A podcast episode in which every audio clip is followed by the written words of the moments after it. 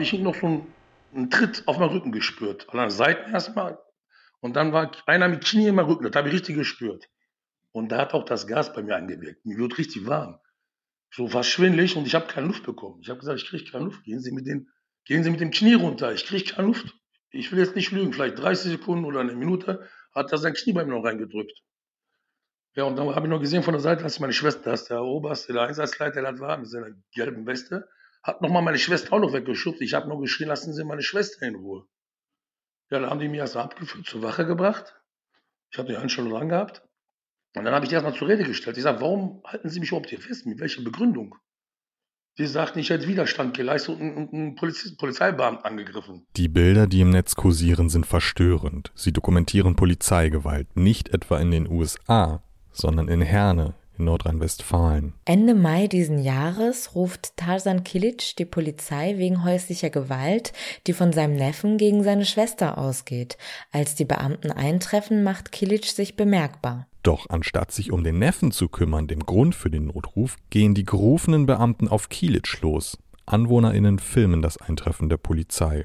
Die Situation eskaliert. Beispiele von unverhältnismäßigen Vorgehen der Polizei, wie in diesem Fall, gibt es zuhauf. Nur wenige davon werden gefilmt und landen im Netz. Und das, was an die Öffentlichkeit gelangt, wird nicht selten verharmlost und als Einzelfall dargestellt. Opfer werden verspottet oder der Einsatz der Polizei versucht zu rechtfertigen. Victim Blaming. Der Mord an George Floyd durch einen weißen Polizisten in den USA hat Proteste gegen rassistische Polizeigewalt hervorgerufen und erfährt derzeit eine weltweite Solidarisierung. So auch in Deutschland. Ich, ich konnte mir das Video nicht angucken. Ich habe eine Bruchteile der ersten Sekunde gesehen und es war einfach erschreckend. Es hat sich irgendwie alles zusammengezogen und es einfach, es reicht irgendwann. Es ist ja nicht, nicht das erste Mal. Und ähm, ich finde es aber gut, dass jetzt quasi wie so ein Knoten geplatzt ist und äh, so viele Leute auf die Straße gehen und fassungslos sind. Nicht nur in den USA wurden friedliche Protestierende der Black Lives Matter Bewegung durch Polizeigewalt schikaniert. Auch in Deutschland kam es zu unverhältnismäßigen Eingreifen durch die Polizei. Am Rande von Black Lives Matter Demonstrationen in Hamburg und Berlin wurden Dutzende nicht weiße Menschen von der Polizei wahllos aus Menschenmengen gefischt und festgehalten. Grund dafür sei ganz klar Racial Profiling, sagt Bibla Basu, Gründer der Kampagne für Opfer rassistischer Polizeigewalt. Das ist aufgrund der Racial Profiling und diese Verbreitung von, ich würde sagen, äh, Unwahrheiten, manche würden vielleicht sagen äh, Lügen von Seiten der Polizei oder Seiten der Politik, dass es äh, Krawallmacher gegeben haben, dass sie eigentlich Polizei angegriffen haben, ist alles Unsinn. Die Menschen haben sich versammelt, dort demonstriert, dort gezeigt, dass sie wütend sind über die Situation in Deutschland und auch solidarisierten sie sich mit den äh, Menschen in den USA. Aber dann wurde irgendwann mal die Demo beendet.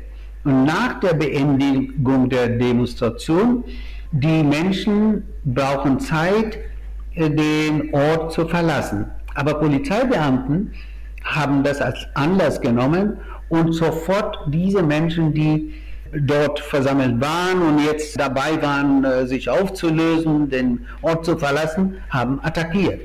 Und attackiert nicht alle Menschen. Sie werden bestimmt sehen, dass sehr wenige, sehr wenige äh, weiße Menschen wurden attackiert, sondern mehrheitlich schwarze Menschen und People of Color. Basu arbeitet seit 20 Jahren als Berater für die COP. Zu ihm kommen Menschen, die Opfer von Polizeigewalt geworden sind. Mehrheit, überwiegende Mehrheit der Menschen, die zu uns kommen, die in meiner Beratungsstelle sind, die wollen, dass die Polizei am Ende anerkennt, dass sie was Unrechtmäßiges getan haben, dass sie Menschen wie Dreck behandelt haben.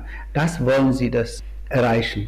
Und Sie sind auch zufrieden, wenn die Polizeibeamten sich sofort entschuldigen werden für das, was sie getan haben. Aber das wollen sie nicht, das geben sie nicht an.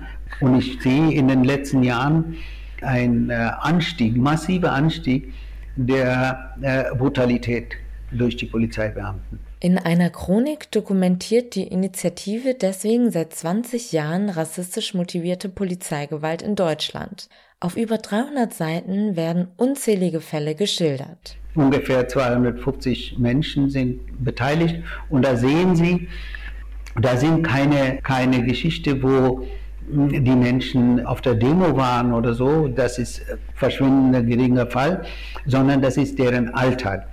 Und sie werden auch sehr viele Ähnlichkeit finden mit der Geschichte in USA jetzt mit ähm, Floyd, dass sehr viele Menschen sagen, ich bekomme keine Luft, lass meinen Hals los, sitz doch nicht auf mein, äh, meinen Rücken, ich kann nicht atmen. Und das ist seit 2000 fuhren wir diese, diese Dokumentation. Bis 2020 April haben wir dokumentiert. Und da sehen Sie unzählige Fälle, wo die Menschen sowas sagen. Von den Behörden werden diese Fälle regelmäßig als Einzelfälle abgetan. Es gibt ein massives Problem, weil das ist eigentlich in allen Ländern fast gleich. Die Administration, also das heißt die Regierungen, und verschiedene Behörden versuchen immer zu sagen, wir haben kein strukturelles und institutionelles Problem. Das sind so Einzelprobleme. Einzel äh, in Deutschland sagt man dieses äh, schreckliches Wort, schwarze Schafe und so weiter und so fort. Das ist alles Quatsch, das wissen Sie selber auch. Und ähm, die einzelnen, wenn Sie so wollen, dann die einzelnen Menschen in der Summe macht eine Struktur, macht ein, eine Institution. Und deswegen diese Verteidigungsstrategie bzw. Verleugnungsstrategie ist das Schlimmste, was eine Gesellschaft machen kann, um ein Problem sozusagen zu Herr zu werden. Für Basu ist Racial Profiling eine der schlimmsten und gewalttätigsten Formen von Rassismus und Polizeigewalt. Das ist Angriff auf mein, meine Würde, Angriff auf meinen Alltag. Und warum ist das so, so massiv? Weil die Polizei eine Vorstellung von Straftäter hat. Und diese Vorstellung ist, jeder schwarze Mensch ist ein potenzieller Straftäter, jeder, jeder sichtbare Minderheit ist ein, ein Straftäter. Also jeder Mitglied einer sichtbaren Minderheit ist ein Straftäter, potenzieller. Und deswegen müssen sie ständig, ununterbrochen kontrolliert werden, angehalten werden, und ständig erinnert werden, äh, wir können jederzeit euch ausschalten. Jeder, wir können euch jederzeit hinter Gitter bringen. Und diese Message ist so massiv, dass die äh, Menschen auch sehr, sehr stark psychisch darunter leiden. Dass Polizeigewalt ein strukturelles Problem ist, sieht man zum Beispiel auch daran, dass Menschen nicht nur wegen ihres Äußeren, sondern auch wegen ihrer politischen Gesinnung staatlichen Repressionen ausgesetzt sind.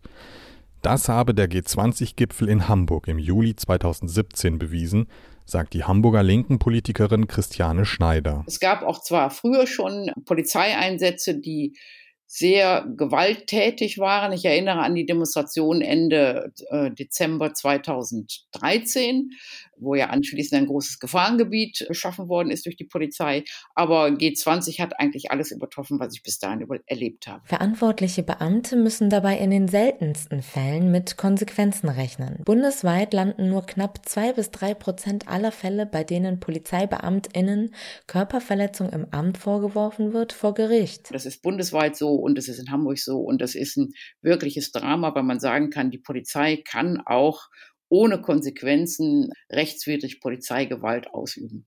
Also die Polizei übt ja Gewalt aus und da ist sie auch zu ermächtigt. Sie ist ja ein wesentlicher Träger des staatlichen Gewaltmonopols und natürlich, wenn sie, was weiß ich, einen Straftäter festnimmt, dann ist das immer ein tiefer Eingriff in Grundrechte und das, dazu ist die Polizei legitimiert. Sie ist aber auf der anderen Seite an Recht und Gesetz gebunden. Sie muss insbesondere verhältnismäßig agieren und wenn ihre, ihr Gewalteinsatz, der in vielen Situationen legitim ist und rechtlich, wenn ihr Gewalteinsatz aber äh, diese Verhältnismäßigkeit überschreitet, dann ist er nicht legitim, dann ist er illegitim und dann muss er geahndet werden. Und das ist leider nicht der Fall. Und wenn Herr Scholz sagt, es hätte, habe keine Gewalt, äh, und das sei ein Kampfbegriff und es habe keine Gewalt begeben, dann versucht er eigentlich, ähm, die Polizei von vornherein reinzuwaschen. Ich habe in äh, Antworten der Behörde auf meine kleinen Anfragen oft so eine Formulierung bekommen wie, die Polizei arbeitet auf der Grundlage de, der Gesetze, deshalb handelt die Polizei nicht rechtswidrig. Das heißt, da wird per Definition ausgeschlossen, dass die Polizei zum Beispiel unverhältnismäßig arbeitet, unverhältnismäßig vorgeht. Und das ist ein Teil des Problems, dass es die Kritikkultur in der Polizei und in den Behörden, in dem Senat, was die Polizei angeht, absolut unterentwickelt ist und äh, deshalb sind diese Auseinandersetzungen um Polizeigewalt auch immer sehr, sehr hart, weil die Polizei und weil die Behörde und die, der Senat, also die politischen, äh, politisch Verantwortlichen, wirklich alle Kraft da reinlegen, das abzustreiten, weil nicht sein kann, was nicht sein darf. In Berlin soll es nun eine Beschwerdestelle geben, an die sich Opfer von Polizeigewalt wenden können. Ein Beispiel für andere Bundesländer? Wichtig ist auf jeden Fall erstens die Unabhängigkeit. Zweitens ist aber wichtig, dass diese Stelle, sagen wir mal die Stelle, die ja auch mit mehreren Personen besetzt äh, sein kann, die braucht Befugnisse, Beschwerden tatsächlich auch nachprüfen zu können also überprüfen zu können. Das heißt, die braucht in einem gewissen Umfang Ermittlungsbefugnisse. Ich weiß nicht, wie weit das in Berlin gegeben ist, aber ohne diese Befugnisse, Beschwerden tatsächlich zu überprüfen, der Beschwerde nachzugehen, ist es auch meiner Meinung nach ein zahnloser Tiger. Und deshalb fordern also sehr, sehr viele äh, Institutionen, Amnesty International, Polizei zum Beispiel, die Humanistische Union, das Institut für Menschenrechte, Deutsche Institut für Menschenrechte und auch zum Beispiel die Linke immer wieder mal, dass eine solche Stelle geschaffen werden muss. Und zwar eine unabhängige Beschwerdestelle mit Ermittlungsbefugnissen. Sie unterstützt die Forderung von Initiativen wie Corp Racial Profiling grundsätzlich zu verbieten, verweist aber darauf, dass sich ohne den Druck von der Straße nicht viel ändern werde. Auch hier ist es so, dass wenn wir nach Racial Profiling fragen, wo wir wissen, das gibt es, wo wir aus Erfahrungsberichten von, von Leuten das wissen, wo wir von, äh, von Zeuginnen und Zeugen das wissen, wo das sogar vor Gericht mal ausgesprochen wird. Es gibt Racial Profiling, aber wenn wir danach fragen, heißt es immer, die Polizei ist die Polizei und arbeitet auf der Grundlage von Gesetzen. Deshalb hat sie auch kein Racial Profiling gemacht. Also da muss, da muss eine klare Definition. Es gibt meiner Meinung nach so vieles, was jetzt eingeleitet werden könnte, eingeleitet werden müsste. Und da, da, da haben die fortschrittlichen Parteien in den Parlamenten auch eine große, große Aufgabe. Aber wichtig ist, also ohne den Druck dieser Bewegung, ohne, ja, ohne den Druck dieser Bewegung wird sich da auch nicht viel rühren. Und deshalb glaube ich, ist es ganz wichtig, diesen Druck aufrechtzuerhalten, also auch den Druck der Straße, und es ist aber auch wichtig, dass in den Parlamenten reagiert wird und man doch das eine oder andere jetzt wirklich auch auf den Weg bringen kann. Die Politik tut sich bislang schwer, Polizeigewalt und den offiziellen Umgang damit als strukturelles Problem anzuerkennen. Die Initiativen zur Aufklärung von Polizeigewalt gehen fast immer von Angehörigen und Freundinnen von Opfern aus. Eine von vielen Initiativen, bei der Freundinnen seit Jahren für die Aufklärung von Todesfällen in Polizeigewahrsam kämpfen, ist die Origiallo-Initiative. Der Fall von Origiallo, der 2005 in Dessau in einem Gefängnis zu Tode kam, wirft viele Fragen auf und es gibt Hinweise, die an der offiziellen Version von Selbstmord zweifeln lassen. Für Mukhtar Bar, einem Freund von Origiallo und aktiv in der Initiative, steht fest, dass die Polizei und Staatsanwaltschaft viel dafür tun, den Fall nicht aufzuklären. Das hat mich wirklich getroffen, weil ich konnte mir nicht vorstellen, sogar in meinem Albtraum, dass sowas in Deutschland passieren könnte. Ein demokratisches Land wie in Deutschland, wie man das sagt, dass der Richter und die Staatsanwaltschaft nicht unabhängig ist. Ich meine, als schwarzer Mensch, dieser Rassismus, es ist nicht nur die Rassisten auf der Straße, aber da verstehst du, dass Polizei und diese ganz höhere Behörden, die gehören alle zusammen. Es muss denunziert werden, es muss gesprochen werden.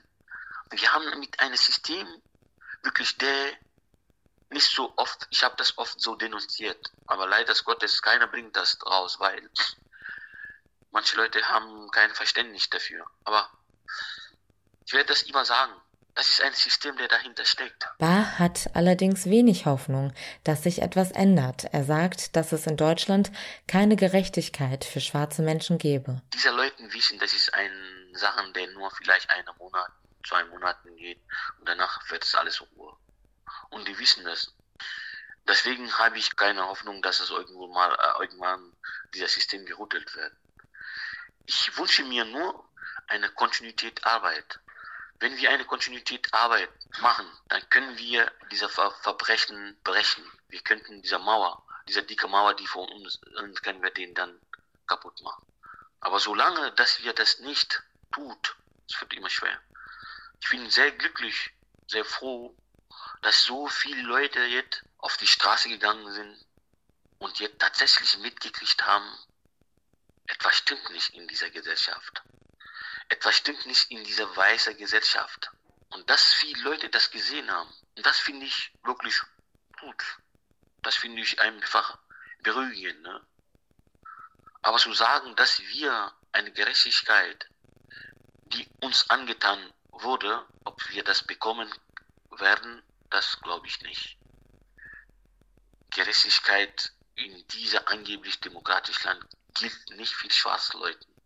Muss man nur nicht oberflächlich diese Akten angucken, sondern man muss richtig drinnen ansehen, wie diese Leute funktioniert. Weil wenn du diese Akten liest, zum Beispiel von Uri Diallo, von Maya Massa, von Dominico Magno, du siehst das, das ist eine Linie.